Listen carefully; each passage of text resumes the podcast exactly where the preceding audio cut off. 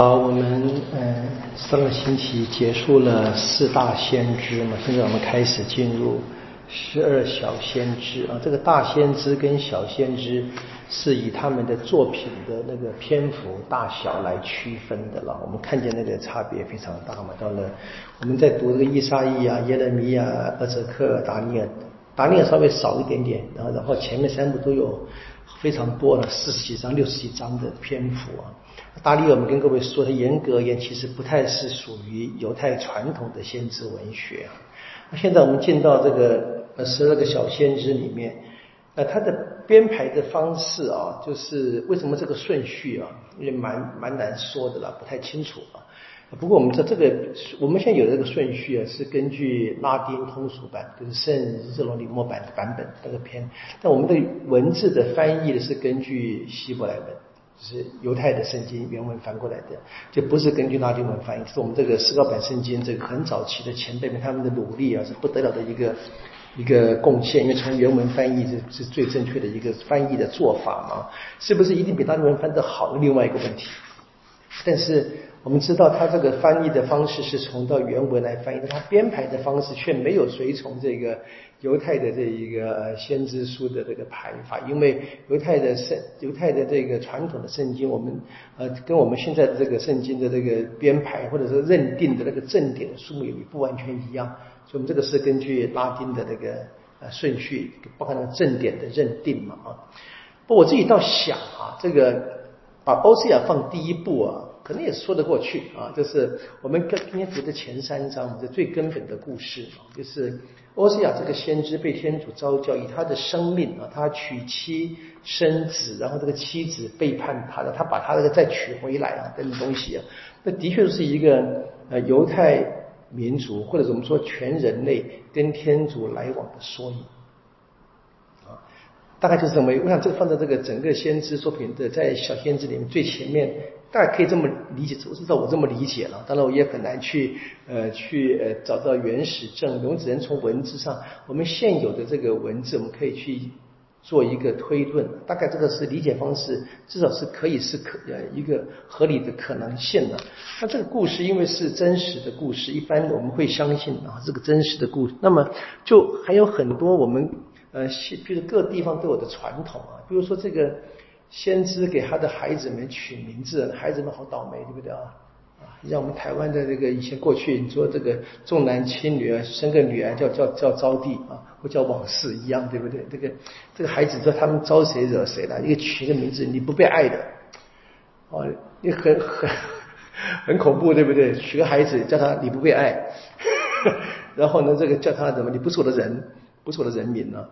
真的非常惨的一个取名的方式嘛？那当然这是一个非常深的这个欧瑟雅啊，他自己的生命就成了一个。你看见那个先知啊，在这方面也的确是实行那个天主的旨意啊。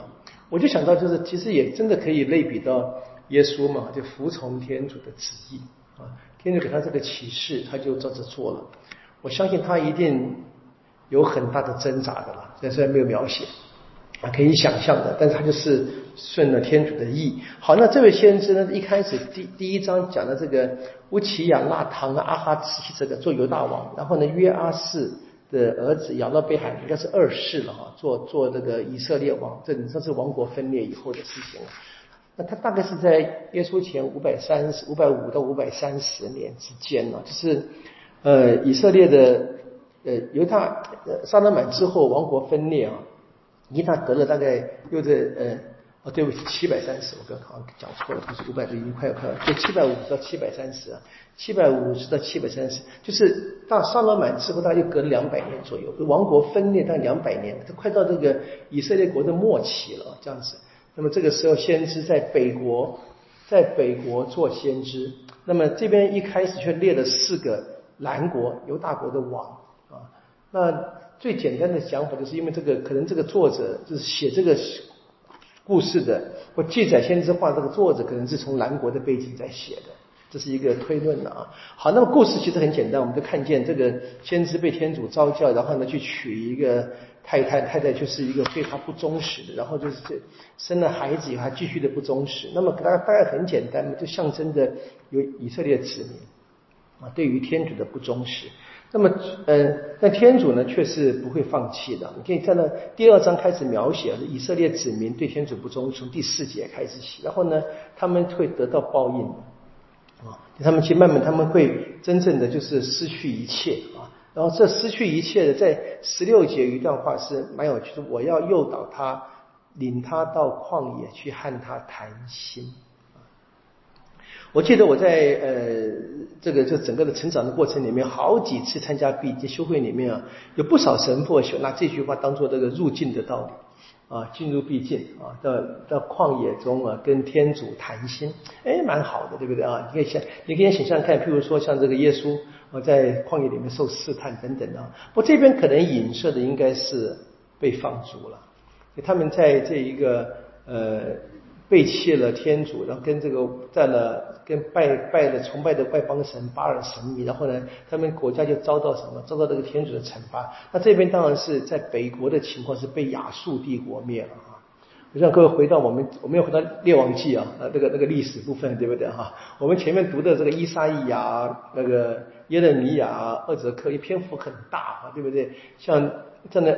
呃，耶勒米亚是大概是王以色列国犹大国完全要灭之后，他的写的写的那个先知书嘛，那故事。然后呢，这个伊莎伊亚的篇幅非常长，我们说有这个放逐前、放逐中跟放逐后的阶段。然后呢，这个厄泽克也是一样啊，在放逐之地啊，先知书写的。我们现在读这个小先知，基本上回到了啊，回到了这个在以色列国南国跟北国都还没有没有完全灭的时候。像现在欧瑟亚是在什么？在北国，北国都还没有灭，所以我们又又连带又退回去大概三四百年啊，那好不好？这个时间是七耶稣前七百多年。哈，那这个故事里面看见，那大概是他这个是领他到旷野中谈一些事哈，天主要借着他们被充军啊，被放逐，他们才有机会回到内心去好好的反省。反省天主跟他们的关系，所以到最后怎么样？说天主要大发仁慈施恩的怎么样？所以这一些怎么说？你本来不受怜爱的，改为被怜爱的啊！不是我的人，变成我的人民啊！就天主就愿意继续的对这些人施恩。这大概故事的表表达。那第三章就是再用这个先知把这个这个呃背叛的太太啊，把他娶回来，当做一个例子，表达什么？天主永远不会放弃他的子民。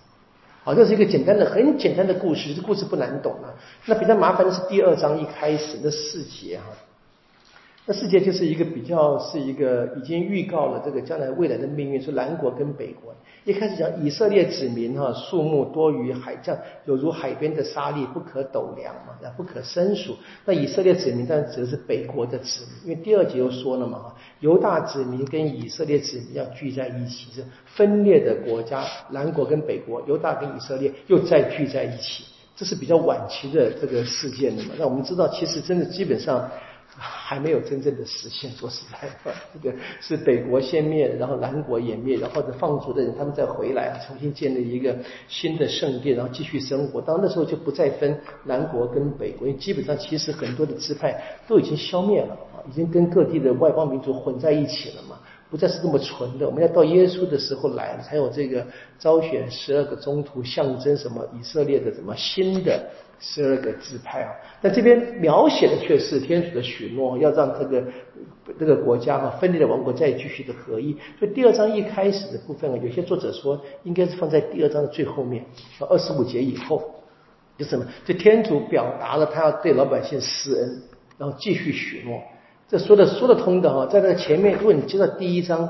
第一章的结尾里面啊，就是这个先知被奉命呢去娶妻，然后生子，就是都谈到以色列子民的不好，太太的不忠实嘛，对不对？然后第十二章第四节，如果直接接到第一章的话，就比较顺啊。的确是天主怎么样？天主呃告诉这个以色列子民，你们看你们的家人、你们的妻子、你们的孩子都是不忠实的。然后最后呢，天主却不会忘记他慈爱的盟约。回到这个第二章十六节，然后接着最后的许诺的话，我们在二十五节之后接上第二章的一到四节的话，读起来比较顺了啊，是不是真的这样子呢？我们就因为我们知道我们今天离这个离得太远了，我们直接在阅读上面其实是怪怪的。但我们练我们练太快了，我们就没办法去仔细的去看。但有空慢慢读读看，也许你你去试试看啊。读完第一章以后，第二章从第四节读起。啊，读完第二章再回到第一节读，然后再接第三章第一节，试试看，可能会觉得这个容易理解一点点嘛。好，这是整个这个先知书的背景。那我们当然可以想象嘛，接下去先知的话，你就可以想象这个欧瑟亚是代表天主，他要对他这一个背叛的妻子跟孩子说什么话？当然，下面的先知话就是警告，甚至于责备啊。我们从明天我们继续从第四章我们读下去啊。愿光荣归于父，及子及圣神，起初如何，今日亦然，直到永远啊。因父及子及圣神之名啊。好，谢谢大家。